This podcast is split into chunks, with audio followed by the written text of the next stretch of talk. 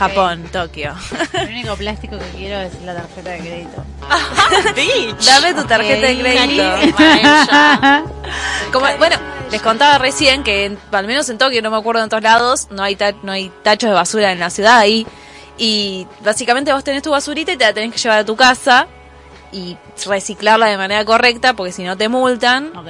Y si querés tirar cosas muy grandes, tenés que llenar un formulario y pagar. Onda, ¿querés tirar un, sí, querés tirar un sillón? No, mamita, no podés. Wow. ¿no? A mí me pasó, esto posta, se me rompió una valija, tipo grande. Y fui a los hostels y dije, bueno, no sé, tírenla. No, me tenés que dar tanta plata y la- ahí sí yo te, me encaro y la tiro. ¿Qué? es una valija, como Aparte es como... que se la lleva una persona. Claro. No, pero acá no funciona. Una valija con una persona adentro. Claro. no, bueno. Era más Acá igual, tam- o sea, las cosas grandes, grandes, grandes, creo que si las dejas en la puerta tenés que llamar y avisar que tenés todo ese montón de basura ahí para que venga la- el- como la ciudad a llevársela y porque son cosas gigantes. Claro. Creo que en el Bultos grandes. No, pero yo te estoy no diciendo, funciona. tipo, En- claro, en no. Japón No, funciona. fu- ah, no funciona porque yo veo un sillón que está más o menos bien en la calle y me lo llevo me lo cirujeo. Obvio, obvio, para obvio. siempre. Que Le no. vamos a vamos a saludar a Animal Boy con Itoshi, que es el programa que nos antecedió. ¿Está bien dicho? Sí, que nos Pa- antecede. sí. Parezco, Sí, parezco de da algo Pergolini. para- Ok, ok. Eh, y después, no se vayan después de que pesadas porque sigue Hijos de Púa. Y además queremos anunciar que estamos estrenando estudio en Mixtape Radio. Estamos hermoso. No podemos explicarles lo lindo que está este estudio. Es increíble.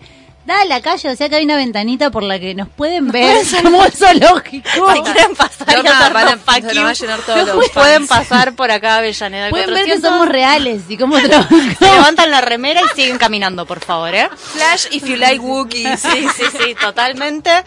Eh, hermoso el estudio, estábamos muy manijas Sí, de sí, esta sí, situación, man, sí. muy manijas del micrófono, de los cables. Eh, y seguimos con los anuncios, estrenamos columna Ciencia Pesada con nuestra waifu Bichun Lee. Así que nada, un montón de noticias, se viene un programón y con esto nos vamos al picadito.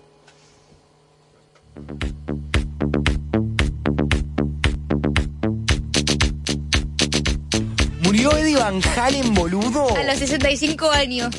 Las nenas cumplen 10 años. El, el juego de los varones, el cumpleaños es en una cancha de fútbol. A las pibas las sientan con un trago, con un paragüita, una bata blanca, a pintarle las uñas. Pobres pibas, póngale pornografía, a ver si aprenden mientras no vayamos entendiendo de que somos eh, sujetos eh, diferentes pero iguales y no vayamos comprendiendo también la- al otro y a la otra, el que está al lado nuestro y nos, no- nos pongamos en su piel y vivamos en su piel lo que vive el otro y la otra, no, no, no podemos pensarnos como sujetos transformadores de la realidad. en honor a una mujer, Diana Zacayán, que fue la primera mujer que le otorgué el documento trans, que murió asesinada en Flores. Pido la colaboración de las Fuerzas de Seguridad Nacionales y Metropolitanas para esclarecer prontamente este terrible crimen. El trovador eh, era alguien, qué sé yo, que volvía de la, de la guerra y que cantaba las gestas de la guerra y del amor. Y, puede ser que tenga algo que ver con eso. Mis canciones están atravesadas como mis libros por tres cuestiones políticas que me interesan mucho, que son las de clase, raza y género. Muchísimo años a mitad por un tembone que encontraste hace poco. Este no te va a aguantar. ¿Quién no te, quién no te conoce? Si sos cinturón negro, chupa matraca de barrio nacional de perra.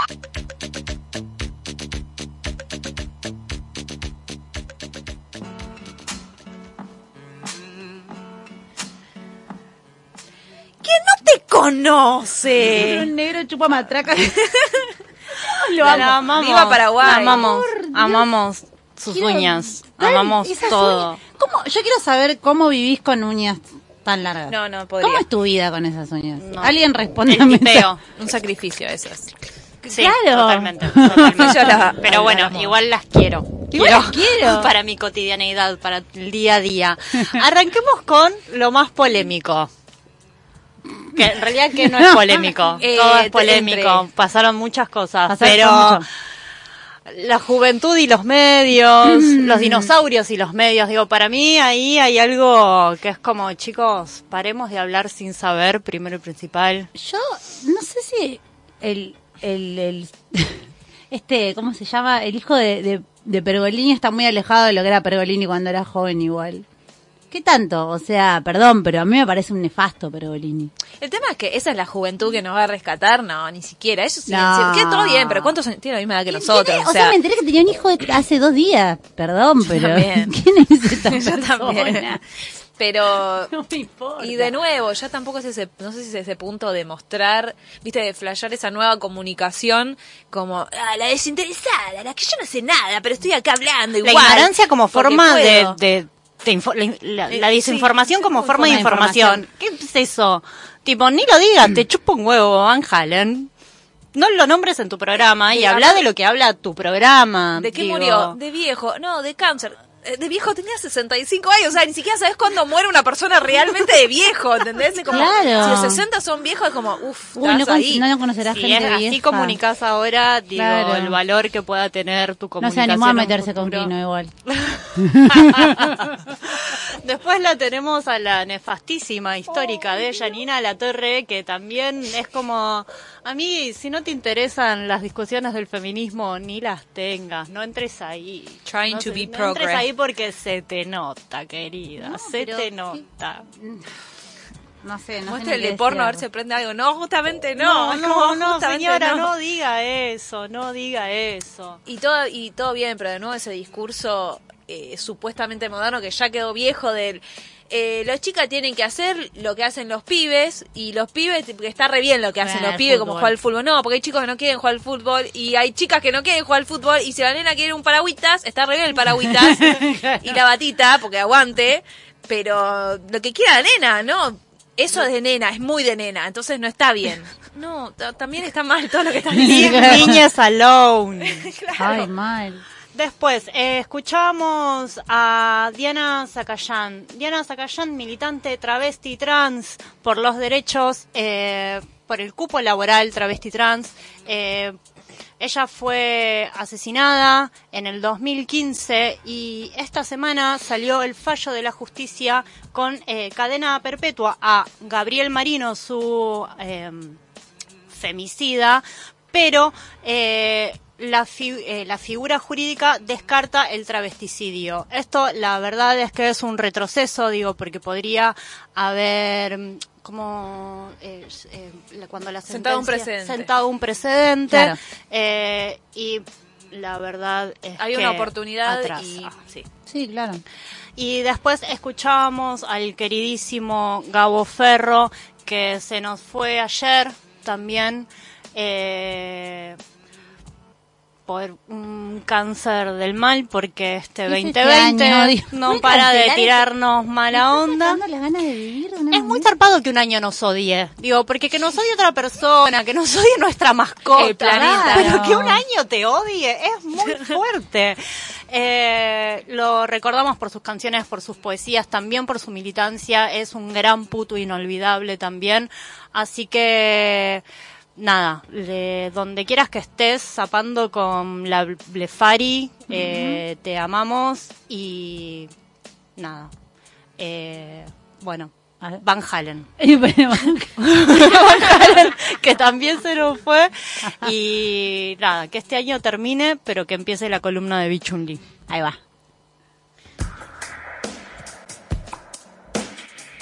Este es un cuadrado ordinario. Más despacio, cerebrita. Divulgación científica en Qué pesadas.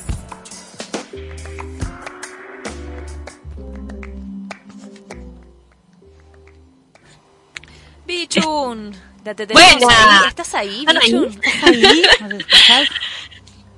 Estamos acá, estamos acá. ¿Se escucha? Sí, mega bienvenida, mega bienvenida. Estoy súper, súper contenta que hayan vuelto las pesadas. En la, en la semana pasada las escuché y estaba súper emocionada de, de que hayan vuelto al aire. Ay, muchas gracias. Nosotras estamos muy, muy, muy contentas de, de tenerte acá, de que formes parte del programa y que nos desasnes, porque la verdad es que ciencia complicado. ¿Qué, qué tenemos hoy? Bueno, hoy tenemos un temita, un temita que vamos a ver si lo podemos este, condensar y que sea, eh, digamos, claro, pero al mismo tema es, al mismo tiempo, perdón, es muy polémico. Vamos a empezar. Bueno, hoy voy a hablar de Alexandra Elbakian.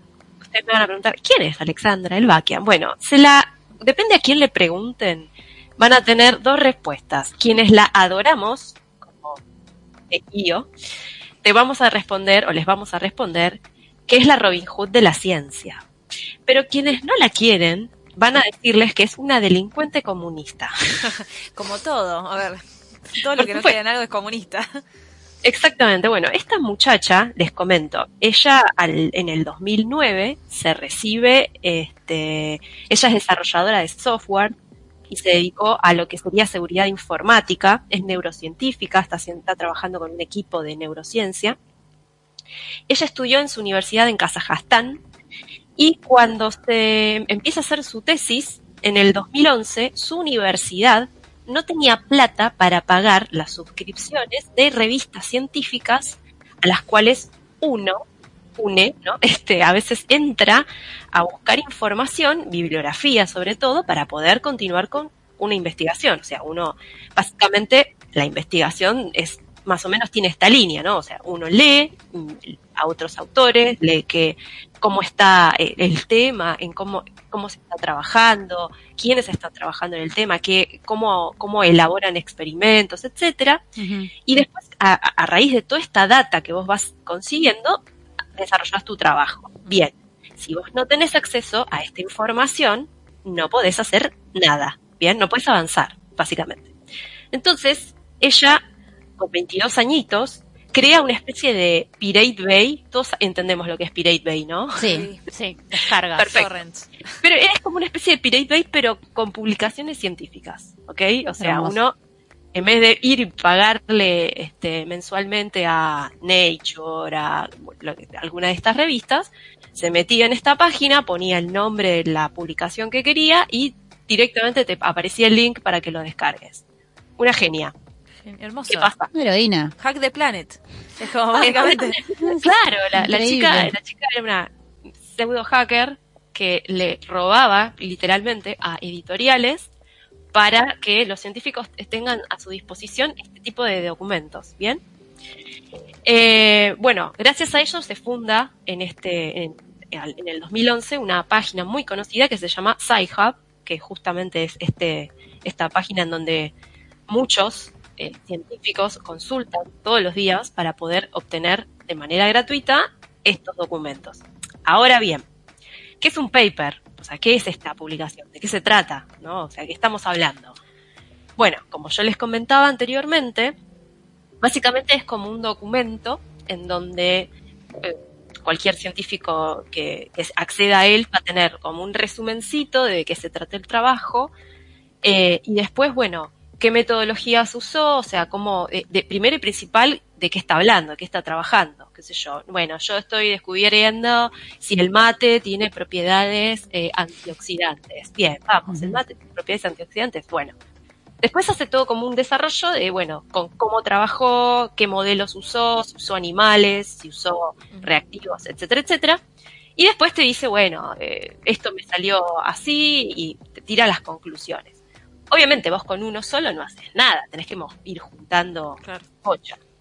Pero además, cuando vos ya más o menos tenés cocinado tu trabajo y decís, che, esto me salió re piola, bueno, eh, ¿cómo hago? O sea, ¿quién me valida que lo que yo estoy haciendo está bien? Bueno, tengo que escribir a una de estas revistas científicas, mandar mi trabajo y otros científicos, más o menos del tema, me lo tienen que corregir y decir, sí, esta, esto está para probar, o te bajan el pulgar y te dicen, no, revisa esto porque está todo, mal", o está ahí algo que tenés que chequear. Bueno, Ok. primero y bueno, entonces acá tenemos una, pro- tres problemáticas muy grandes. La primera, uno para, para consultar estos eh, documentos, la mayoría de las veces tiene que pagar. Claro. Después, si vos como científico te toca, porque es al azar, eh, revisar uno de estos documentos, uno de estos papers, eh, no te paga nadie. O sea, no es que la editorial a vos te dice, bueno, te pago por tus horas de, de tiempo eh, para que vos leas y entiendas y corrijas. No, es ad honorem.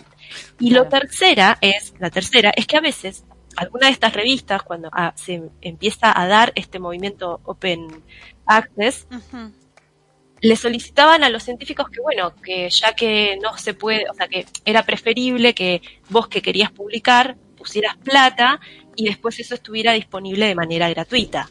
Pero tenés que pagar como mil dólares para publicar. O sea, no, Claro, que era lo que ellos ganaban cuando lo tenían privado, digamos. ¿Y esos son los precios que se estiman siempre para publicaciones? No, por eso mismo te digo, ahí están. Las, las tradicionales revistas, que son como las más conocidas, eh, Nature, Science, esas, vos no, para publicar vos no pagás, pero si vos querés acceder a los artículos, sí, tenés que pagar o por artículo o tenés que pagar por mes o por año, ¿no? Te van como, Una suscripción. obviamente. Un científico a veces no puede sacar de su plata para pagar cada artículo, Claro. por eso muchas veces las universidades, eh, por ejemplo, acá en Argentina, en el año, el dato que yo tengo es que en el año 2018, Argentina pagó alrededor de, eh, no me acuerdo si, no sé, un número re grosso, como que te dijera 18 mil dólares, más o menos, para, para, eh, ah, no, 18 millones para, para que las universidades y los institutos de investigación tengan acceso a este tipo de O publicaciones. sea, el O sea, Estado paga. El Estado puso la plata para que no lo tengan que poner, digamos, los científicos individualmente. Pero se entiende también que es parte del presupuesto, eh, o sea, entra Claro. como en un panorama ya más grande. Como Exacto, exactamente. Entonces, obviamente el modelo de negocios para una, este, qué sé yo, para científicos que están, vamos a poner un ejemplo, en Estados Unidos, en donde la mayoría de las investigaciones están muy relacionadas con, con intereses privados, Claro. todo eso está financiadísimo. Claro. Pero si a países como el nuestro, en donde la ciencia, digamos, está bancada por los, por los, este, por el Estado, por los impuestos de, de todos los ciudadanos, es un, es una, es un choreo por parte de las editoriales. Sobre todo, como yo les digo, o sea, no le paga ni al científico que está corrigiendo estos documentos, Claro. tampoco les paga porque, bueno, ustedes, bueno, chicos, ustedes publicaron, les doy, les tiro unas chirolas. No Ujú. existe eso. No, totalmente. A veces aparte se tienen que pagar como su propio estudio y encima tienen que pagar los papers conozca. que necesitan para poder des- seguir desarrollando Es increíble. Eh, es- Sí, sí, sí. zarpado. Y Bichun, eh, ¿participaste de algún paper? No, yo participé, no, participé de un paper, en realidad de un póster, de paper, paper, yo no tengo nada publicado todavía. Pero sí mi grupo de trabajo, obvio. Buenísimo.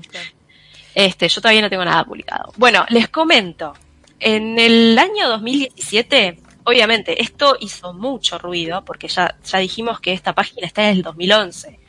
Lógicamente, las editoriales pusieron el grito en el cielo y dijeron, no, chicos, a esta piba hay que bajarla de alguna manera porque nos está haciendo un agujero. Bueno, Claro. se enfrentaron con la muchacha por 15 millones de dólares en el 2017 y un juzgado en Nueva York, sin que ella estuviera presente ni siquiera y ni siquiera ningún representante legal de Alexandra, eh, y obviamente el juzgado sentenció a favor de eh, la editorial. Pero además hubo- tu- tuvo también otra demanda por 4 millones eh, de la Sociedad eh, Química Americana Mm. por lo mismo, ¿no? O sea, porque básicamente ella estaba robándoles documentos para tenerlos disponibles para todos. Claro. Ahí también entra como mucho, pues ella es rusa, me has dicho. Claro. Ella estaba viviendo en Rusia en el momento de que le hicieron esta denuncia, demanda. Claro, exactamente. Ella cuando, eh, cuando tuvo esta demanda, ella ya estaba viviendo en Rusia, porque aparte, cuando le cierran, esto una vez que, que sale a favor de la editorial, le cierran el sitio, pero claro, ella tenía, a ver, todos Sí. conocemos que los hackers son unas personas que tienen mirrors por todos lados, te cierran, Pirate Bay pasa lo mismo, cierran uno, se abre otro. Claro. Bueno, funciona igual. Entonces, una de las cosas que también eh, llamó mucho la atención es que hay un montón de científicos que la re apoyan, de hecho Claro. hacen como donaciones tipo bitcoins, etcétera, para que pueda llevar a, a cabo adelante el proyecto, pero por el otro lado ya este hasta Estados Unidos la empezó a investigar por es justamente esta cuestión de bueno flaca vos en Rusia eh, está va que no se sabe bien si vive en Rusia pero sí eh, Sci-Hub está operando con IPs de Rusia no Claro. y bueno eso hace que la estén acusando de espía este Qué dramáticos que son. Ay, por favor, ¿cómo se quedaron en la Guerra Fría? Sí. Hashtag Mal. soltar. Mal. mal mal mal sí tal cual Pero, Pero bueno. hermoso. Her- hermoso como el laburo que está haciendo como Me- me de imagino- socializar la información. Me imagino una rusita ahí como, mamá, me acaban de hacer un juicio en Estados Unidos 4 millones. Ni, Tipo, ni se o sea, como- es, es de nuestra edad esta chica. Sí, Me parte la cabeza al medio esto, es increíble, es que realmente es como una Robin Hood. tal cual tiene 31 Hermoso. ahora. Claro, Ya es re. Sí, sí, sí. La amamos. Eh. Ahora va a Esto- depender de cómo se lo tome ella, si es como quiere, o sea, si le genera mucho estrés y realmente hay algo legal que pueden llegar a, más que nada que capaz no puede Y entrar a Estados creo que Unidos, ya, pero... ya llegó a un punto de no retorno, me parece que... Aparte, por lo que leí, la mina es como, ah, ¿sí? Entonces les pirateo más cosas. Ah, bueno, me gusta, esa ¿entendés? tipo, depende Nada de cómo de- sea la no, secuencia. no, perdón. No, es que se genera como una espiral eh, de, de, de posit- A ver, imaginen esta situación. O sea, como investigadores vos vas a seguir publicando en revistas en donde no tenés que pagar, por ejemplo. Claro. Pero esas, y esas publicaciones van a estar disponibles de manera gratuita si esta página sigue disponible. Claro. La pérdida millonaria que tienen estas editoriales, nosotros no las podemos calcular. No, sí, O sea, sí, sí. es lógico que se esté movilizando mucho en contra, pero por el otro lado también pienso, o sea, ¿no estaría bueno que ese modelo en algún momento se rompa eh, y, y se destruya? O sea, es como el parásito, el parásito en sí no es ella, es la editorial. Por Totalmente. supuesto, ese es el inicio del cambio del paradigma de toda esta secuencia Claro. y el tema es que no se quieren dar cuenta que lo tienen que cambiar, básicamente. Totalmente, totalmente. De hecho, eh, había leído hace poquito, parece que se la volvieron a... porque ella estuvo nominada para un premio de la revista Nature que se llama John Maddox, que es como que te dan reconocimientos para los investigadores que demuestran como coraje, integridad, ¿no? Para defender la ciencia Sí. y que tienen muchos, este, muchas, muchos obstáculos. bueno, ella la nominaron creo que en el 2018 y no, no le salió. Bueno, la, la vuelven a nominar ahora. Así que bueno, nada, rebanco, que ojalá este, tengo. Pero bueno, bueno, Hermoso, hermoso. Gracias por traerla. sabemos porque- que esto es muy político en algún punto. Y no, por favor. Sí, totalmente, como la divulgación de la información es algo completamente político, hay cosas que no quieren que nos enteremos. Ah, empezar encanta. Conspiraciones. Como para cerrar, te- una, dos Sí. cositas. Eh, hay dos bichos, dos bichos, perdón, eh, todos los que son biólogos me van a matar. Eh, hay, hay una, hay un resto fósil que acá en Argentina, imaginemos una especie de bagre extinto, que le pusieron Brachioplastioma elvaquiani justamente en honor a, a Ah, a. Me encanta. tal cual. Claro, Bueno. fans. Podemos decir que nosotros tenemos nuestra propia Robin Hood de la divulgación científica, que es Bichun Lee. Sí. A través de qué pesadas. Aquí la robo, chicas, paren. No, bueno, puedes empezar Podés a robar robarle a quien vos quieras. Claro.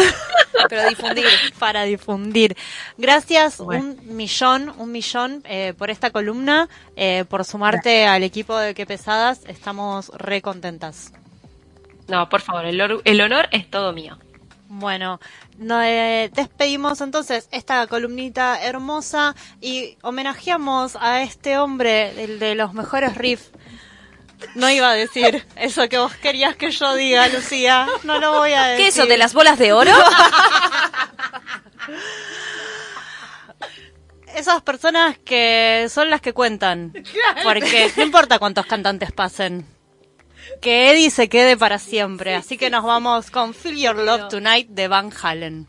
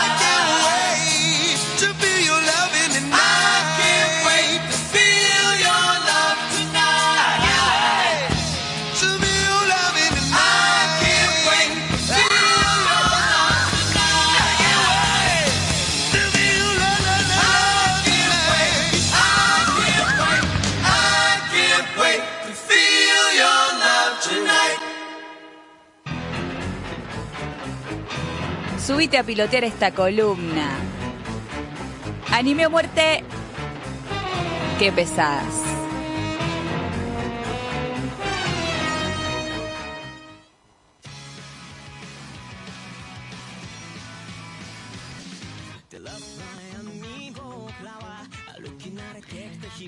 Básicamente con este opening eh, empecé una manija que tuve la cuarentena. Que es, como bien me puso mi productora acá, eh, el anime de los bomberos más locos del mundo.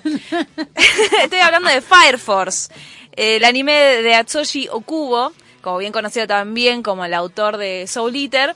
Que básicamente, sí, el- no tiene una artística como la de Soul Eater, que era como medio Ok. extravagante y medio Sí, sí. sino que vamos a algo más shonen, piola, gente con poderes, y uno dice, bueno, estos son pibes que se cagan a palos con fuego. Eh, ¿Por qué no? Pará, porque uno dice bomberos, pero ¿por qué fuego? Claro. Nos vamos a encontrar con Fire Force, que es un anime que son bomberos, pero tienen poderes de fuego. Oh, pará. Pero no funcionan así los bomberos, nadie le dijo. Pero así funciona el anime. Pero no es contraproducente que un bombero tire fuego. No, porque en este momento nos estamos encontrando un anime apocalíptico en el cual hace más o estamos en el año 198 de la nueva del nuevo conteo. Tokio Porque en el- 45. pues claro, de- después de la 45 pandemia, no mentira. Hubo un apocalipsis, básicamente toda la humanidad se borró. O sea, se- no sé si cayó un meteorito, no, no lo explican bien porque parte de lo importante de la serie es ver cómo se acabó el mundo en, su, en, en principio. Eh, y ahí empieza que a un poco porcentaje de humanos se empiezan a juntar y empieza todo de nuevo. Un Mesías, básicamente empieza una nueva religión basada en el sol y el fuego, ya que después del apocalipsis se encuentra una fuente de fuego inagotable. Eh, se le empiezan a poner nombres, qué sé yo, hay un eh, Mesías, bla, bla, bla, religión, una especie de catolicismo pero con el fuego, iglesia, eh, sí, todo, monjes, violadores, todo lo mismo. Pero todo lo que no metí en el dibujo lo en el guion. Sí, y, y lo que tiene este anime es muy interesante, que al- vos en los primeros capítulos decís, bueno, nos vamos a cagar a palos con los malos, tenemos por de fuego, pero no, son esos animes que le tenés que dar una oportunidad y ver más o menos hasta el capítulo 6. Porque ahí empieza, dejan de ser pibitos golpeándose y empieza todo. La trama. La trama, una... una una locura entre el Estado, la Iglesia, domi- un bueno, pará, pará, no me mareen, porque me empecé a ya marear. Eh, básicamente, después del apocalipsis vos podés ser, se cambió todo el genoma humano, y vos podés ser humano, normal, tranquilito tu vida. Número dos, podés ser un humano que puede controlar el fuego, o puede ser un humano que puede generar fuego. A partir de acá se empieza a generar normal el hecho de que la gente controla con poderes de fuego. Ajá. Pero ¿dónde empiezan los problemas? Cuando algunos humanos empiezan a hacer combustión espontánea. Básicamente estás en el tren y te prendes fuego Me encanta. y te volvés un demonio. Y por eso tiene que haber bomberos que tienen poderes de fuego para controlar a los tipitos que se hicieron combustión humana. Fuego Bueno, con fuego. Es todo con fuego, fuego, fuego. fuego se anula. No hay, cas- no hay agua en ningún momento. Agua, fuego, fuego. Fuego con fuego. Eso iba a preguntar. ¿Y el agua? Eh, no, la No. tomás, no pasa nada. No, no hay agua, no tienen... Es un bombero al revés. Sería Sí, esto. pero Claro, como lo pueden controlar, ellos pelean un poco con Pero fuego. como son japoneses, Como lo son pueden japoneses. hacer. Bueno, básicamente a partir de ahí empieza toda una trama en la cual uno espera que cree que la combustión humana es algo natural, que se dio a partir de este apocalipsis medio extraño y después, ah no, eh, la iglesia estaba controlando todo. Son experimentos científicos que estaban haciendo. Tenemos nuestra fuente inagotable de energía que no sabemos de dónde proviene. Es como, ¿qué es esto que nos está dando energía? Y de repente nos encontramos como toda una empresa capitalista, toda la iglesia y todo el Estado manejado, toda una trama obscura en la cual hay asesinatos, gente transformada, una sec- una especie de secta religiosa todo, me encanta. en la cual participa bueno, no, porque sería spoiler. No, no, decir. no, spoilers no. No importa. No, no, no. Cualquier, lo que voy es que Adam Sandler. Adam Sandler, que hace combustión espontánea. Entonces tenemos a nuestro protagonista que está como en el nivel 2, en el cual puede tanto controlar como generar fuego. Se le sale una- un fuego de las patas. Tiene un una moral como muy fuerte, él quiere hacer las cosas típico de Ay, shonen. ¿cómo me aburren con eso. Sí, Bueno, pero bueno, todo lo demás, sinceramente, o sea, el chaboncito está pasado, pasadísimo, Claro, claro, falopa, falopa ahí, dale con el fuego, o sea, no bajan en ningún momento. Eh, es muy interesante también como la mezcla entre la religión, agarran ese catolicismo, que no sé por qué los japoneses están tan obsesionados con el catolicismo, como les Pero eso no es encanta. su religión, además. ¿Qué No, pero ponen así, o sea, las eh, los cosos de bomberos, los centros de los bomberos son iglesias. O sea, como que está todo abarcado a través de la iglesia. Son, bueno, lo importante son los todos los centros como que tienen por cada localidad, tienen su centro de bomberos, ellos son el 8 y aparentemente después se- vos te vas enterando que cada uno está manejado, ya sea unos más por la iglesia, otros más por el gobierno, otros más por una empresa y bueno, cada uno tiene sus intereses. No es como eh, no es como una, algo que englobado. Entonces se empiezan a pelear entre bomberos y bomberos y ellos, que supuestamente son los buenos, intentan que salga la corrupción de entre los bomberos de fuego. Eh, si no les convencí con esto como para ver el anime, les digo, es, increíble. es muy divertido. Y si no los convencí con esto, los convenzo en que están uno más bueno que el otro. Bien. Vos estás bueno, la otra está Bien. buena, vos no sé fuego, Sí, pero igual estoy estás viendo, re bueno. estoy viendo. Posta. Bien, bien, bien. Minita, Me gustan tipito. los, Planazo. los, tra- los trajecitos de bomberos modernos. Sí, tienen una. ¿Hacen bueno, como un cosplay?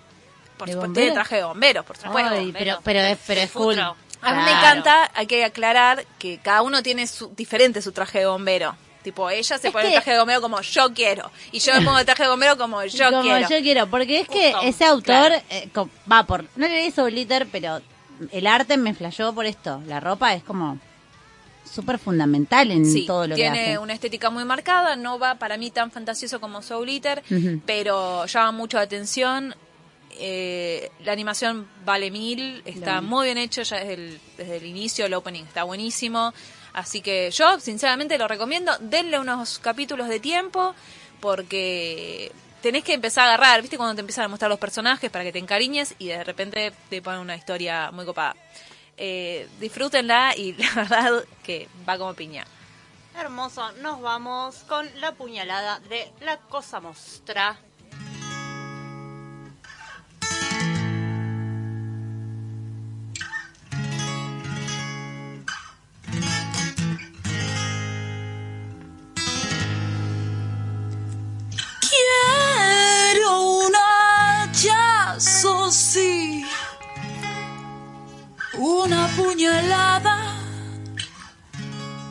¿Cómo lo sabrías?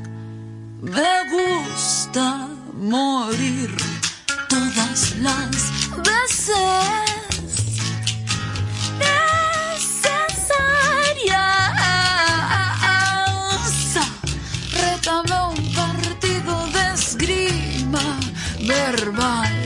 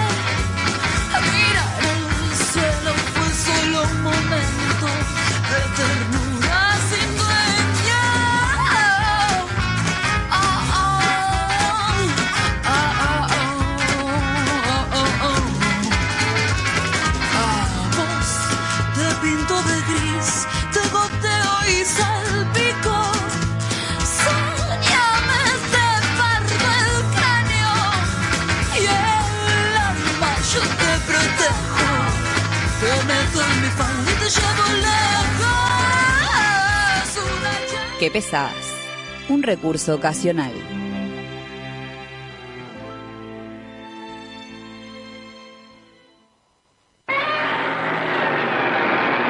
Godzilla o muerte.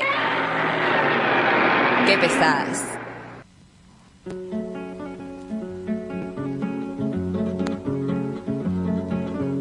La hierba de los caminos la pisan los caminantes. La hierba de los caminos. Amigues, hemos vuelto y hoy en esta simple columnita de cine les traigo Los que vuelven. Los que vuelven es una película eh, del 2019 eh, que no tuvimos muchas posibilidades de ver porque en el medio arrancó el fin del mundo Eh, y bueno. Lo que ya sabemos que pasó con el cine. Eh, el 2 de octubre se estrenó en Cinear, tanto en la tele, en la tele como en su plataforma virtual, eh, y tuvimos una semanita para verlas. Los que vuelven es una película dirigida por la talentosa Laura Casabé y el guion está realizado por ella, por el amigo Paulo Soria y Lisandro eh, Colaveradino. Eh, Básicamente, eh, Los que vuelven es una película de género, una película de terror que tiene un fuerte contenido político y un fuerte contenido social. Eh, está ambientada en Misiones a principios del siglo XX, 1900 y pocos. Eh, una pareja de terratenientes que explotan un yerbal ella embarazada, con mucho miedo de, de perder nuevamente a, a su bebé, hace un pacto con la Iguazú, una entidad que no sabemos muy bien qué es, pero sabemos, eh, como narra la película al comienzo, que es una entidad con la cual no se la, a la cual no se la puede convocar porque esa ruptura y ese pacto traerá consecuencias. Eh, estas consecuencias no vienen solas, de ahí eh, el nombre de la película. No quiero contar mucho más sobre la trama, ya que es una película que todo el tiempo nos va a incomodar, tanto desde el suspenso que genera por el género, por el terror, por el misterio, sino que nos va a incomodar también por las relaciones que se dan entre estos entre estos actores, entre ¿Qué estos personajes. elenco? El elenco está muy bien casteado, es María, eh, María Isoldi, Alejandro Ajaca, Lali González, que es la actriz de Siete Cajas, que es una película paraguaya que recomiendo un montón. Estamos a full Paraguay hoy. Sí, Me encanta, me encanta. Full Paraguay. Me encanta. Eh, como les decía, es una película que está ambientada a principio del siglo XX, donde básicamente habla de la relación entre estos terratenientes y sus trabajadores, los eh, mansúes, que básicamente es una relación de explotación, la relación de este hombre terrateniente con, digamos, sus caseras, Mm. mujeres, eh, y hasta con su propia compañera, hasta con su propia mujer, eh, la relación de la iglesia en estos pueblos que, digamos, recién se están formando, son estas primeras familias que empiezan a copar eh, la Argentina, porque, por ejemplo, venimos de lo que fue la conquista del desierto, por ejemplo. Entonces, socialmente también te hace sentir muy incómoda, porque toca todo lo que fue, digamos, este nacimiento de la República. Digamos que esta sería si nosotros tuviéramos una película que fuera el nacimiento de una nación, esta sería nuestro Django, un poco encanta. mezclado con Ese una película de zombies. Eh, totalmente, mezclado con una película de zombies, eh, con el bebé de Rosemary, con, no, no, un blend muy, muy interesante, eh, que es una película que me gustaría seguir desarrollando en otro momento. Eh, Tal vez con la directora. Tal vez con la directora sería muy hermoso poder charlar con Laura Casabé, eh, que ya tiene otras pelis eh, muy interesantes, como es La valija del señor Benavides y, mm, y El Hada Buena, que es una, El Hada Buena, una fábula peronista. Eh, que como podemos ver, eh, Lucía está prendida a fuego. Tiene una, eh, el Hada Buena tiene eh, una propuesta artística muy, muy interesante visualmente y para mí la valija del señor Benavides ya entra como en primera, la pueden ver por Netflix. Y acá, digamos, en los que vuelven ya la fotografía es impecable, el guion es impecable, la historia está desarmada, se da en tres capítulos, eh, pero se entiende perfecto. Cada vez que te propone una pregunta, enseguida te cuenta, pero no es obvia. eh, me, no sé, siento que justamente con, con esta película en, en esta historia que nos contaron eh, sobre cómo se creó esta nación, hace que justamente que la tortilla se vuelva y que vuelvan los que van a vengar, digamos, la sangre que se regó de todos estos mansúes. Así que la recomiendo mucho y véanla y la seguiremos charlando más adelante. Por supuesto. La capacidad de hablar no te hace inteligente. Qué pesadas.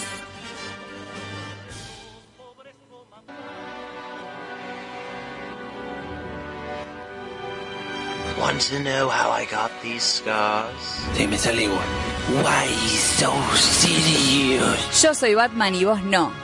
Confusión y cómics en Qué pesadas.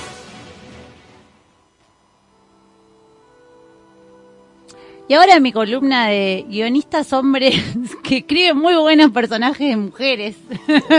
Y que me gustaría que no fueran Ay, hombres. ¿cómo me gustaría? O sea, a ver, yo ya les traje dos cómics de Brian Bond. Brian Cabón es uno de los guionistas, me parece, como más trascendentales en este momento en el mundo del cómic. No indie, sino como alternativo, digamos. No trabaja con editoriales como DC ni Marvel, sino en este caso como Image. Eh, y bueno, les traigo este título que se llama Paper Girls, que es un título que empezó a salir en el 2015. Consta de 30 números. eh, terminó de salir el año pasado, creo que en julio. Eh, la verdad es que tuve la oportunidad de leer este cómic hace muy poquito, o sea que lo tengo muy fresco y hace años que lo quiero leer. O sea, siempre me llamó la atención. Veía las tapas y decía, esta estética ochentosa, medio vaporwave, eh, hay unas pibitas, ¿de qué se tratará? No sé, era como, bueno, capaz era algo cotidiano. No, la verdad es que leí el cómic y me explotó el cerebro. eh, viajes en el tiempo, ciencia ficción, los 80, unas pibitas de 12 años. Esto es como, si hubieran hecho bien Stranger Things, hubiera salido esto. Sí, es, y por suerte, por suerte van a hacer una adaptación eh, y la va a hacer Amazon. Bien. Que Amazon hace todo bien. Ayer me Vamos empecé a pagar Amazon. Sí, ahora voy a tener bien. algo más para ver. Tengo ganas, Bien. tengo ganas de ser pobre un poco más. Por, por favor, o sea, le tengo mucha fe porque el guion de Brian Bond y Avanson. Eh, bueno, pero básicamente, a ver, vamos a volver a lo que es la trama. Eh, Erin es una chica que se muda a una ciudad, un pueblo inventado en Cleveland. Eh, eh, y en el 88, estamos, este, todo se, se, se desarrolla en ese año, el evento principal, digamos. Y ella es repartidora de diarios. Ella sale a las 4 de la mañana a repartir diarios en bici Una patriota. una patriota. Eh, qué loco, ¿no? Porque es como que, bueno, nos conecta a una situación. Esta cosa de la cotidianidad de, bueno, sale con el Walkman y los. qué sé yo, ¿viste? Es, ah, es increíble. Es como... Es increíble que esto haya pasado hace tanto tiempo. Bueno, y en su en su rutina de ese día se cruza con unos chaboncitos que la empiezan a molestar, son unos adolescentes como más grandes que ella, ella tiene 12 y ponerle que estos pibitos tienen 18, una cosa así. La empiezan a joder. Entonces, cuando la piba se les planta, pero en un momento aparece como una patota de piba super cool. Y en esta patota está Mackenzie, está la Por marimacho. favor. Wikipedia te odio. Yo creo que igual capaz tradujeron tomboy. Que Ah, igual puede ser. es una palabra más linda porque está como apropiada tomboy. Claro, el tema es que es, es exactamente. Marimacho es Marimacho no. No, no, Nunca no. fue ¿Quién te apropiado y Te nadie quedaste en el early 2000. Totalmente. Pero Mackenzie tiene una personalidad como bastante provocadora. De hecho, Brian Bond lo que tiene. Yo no sé si ya se está pasando de rosca. O sea, está bueno que lo plantee, pero al mismo tiempo pasa esto de. No es por criticarlo porque es hombre, sino que plantea situaciones queer. Ok. El chabón, por lo que sabemos, es heterosexual. Pero más allá de eso, está bueno que lo plantee porque, por ejemplo, esta piba hace como un chiste medio homofóbico en un momento. Una de las amigas le dice, che, boluda, no da el que digas eso, ¿no te das cuenta que no da? Y la otra dice algo como, no, bueno, pero ella lo hace para provocar, pero ¿por qué? Porque sabe, porque cuando para espantar a estos chaboncitos le dice algo como, eh, no sé, maricón, una cosa así, ¿entendés? Pero porque sabe hablar en su idioma. Entonces, el chabón se siente mal, no sé qué, y se va. Como que se siente apurado por una pibita de 12 años que lo bardea y se va. Entonces se hacen amigas por esta situación con Erin y salen a hacer como su ruta de... Porque ellos también reparten. Por eso son las Paper Girls. Reparten todas el mismo periódico. Y salen a hacer su ruta a la noche. Ellas le dicen, che, no da que una piba sola vaya a hacer esto. Son las 4 de la mañana. Está todo bien, que esto es un pueblito y que acá no pasa nada, pero es Halloween. Y son los peores los Y en Halloween sabemos, es sabido por ahí las- los les oyentes que no saben, más allá de todo el festejo que se da en Estados Unidos, pasa mucho esto del vandalismo y de que hay secuencia a la noche. Tirarle papel higiénico a los árboles. Y eso, y eso claro, es lo más leve que pasa, porque en Secuestrar y realidad, violar a adolescentes. claro, pa- pasa, puede pasar Ritos mucho de eso. Entonces, las pibas le dicen, che, vení con nosotras, que vamos a hacer la, el circuito juntas. Bueno, están pedaleando, qué sé yo, y en un momento se separan de a dos y las eh, las otras dos que no son Erin y Mackenzie son como abordadas por una persona misteriosa que les roba un walkie-talkie. Bueno, un walkie-talkie súper que ella ahorró un montón de tiempo para comprárselo, tiene como ocho canales. ¿Qué significaba eso? No Sí. sé. No, no me acuerdo, yo tuve un walkie-talkie de chica, no me acuerdo qué Sí, onda. pero yo ni pedo tenía los que tenían más de un canal. Es como. ¿Pero qué era? Que podías hablar con, claro, con más... Claro, cuestión que podés llegar a por más canal, no sé, por ejemplo, el canal de producción y hablan solo los productores, el canal de no sé qué Claro. y hablan solo esas personas. Bueno, estaba Elegís el canal. súper cheta y tenía ocho canales. Y entonces, se lo roban. Todo mal, onda. Ahorré un año para comprarme este walkie-talkie. ¿Qué onda? Vamos a buscar a este chabón y lo vamos a poner en Le puse agua al shampoo para comprar este walkie-talkie. Tienen 12 años. ¿Qué les pasa? Pero no me vas a Mackenzie, robar walkie-talkie. marimacho. Fuma ya, todo. Ella es súper cool, qué sé yo. Bueno, dice, no, no, no vamos a buscarlo. No puede ser esto. ¿Qué onda? Lo, como que lo siguen, lo van a buscar y entran en una casa y bajan al sótano.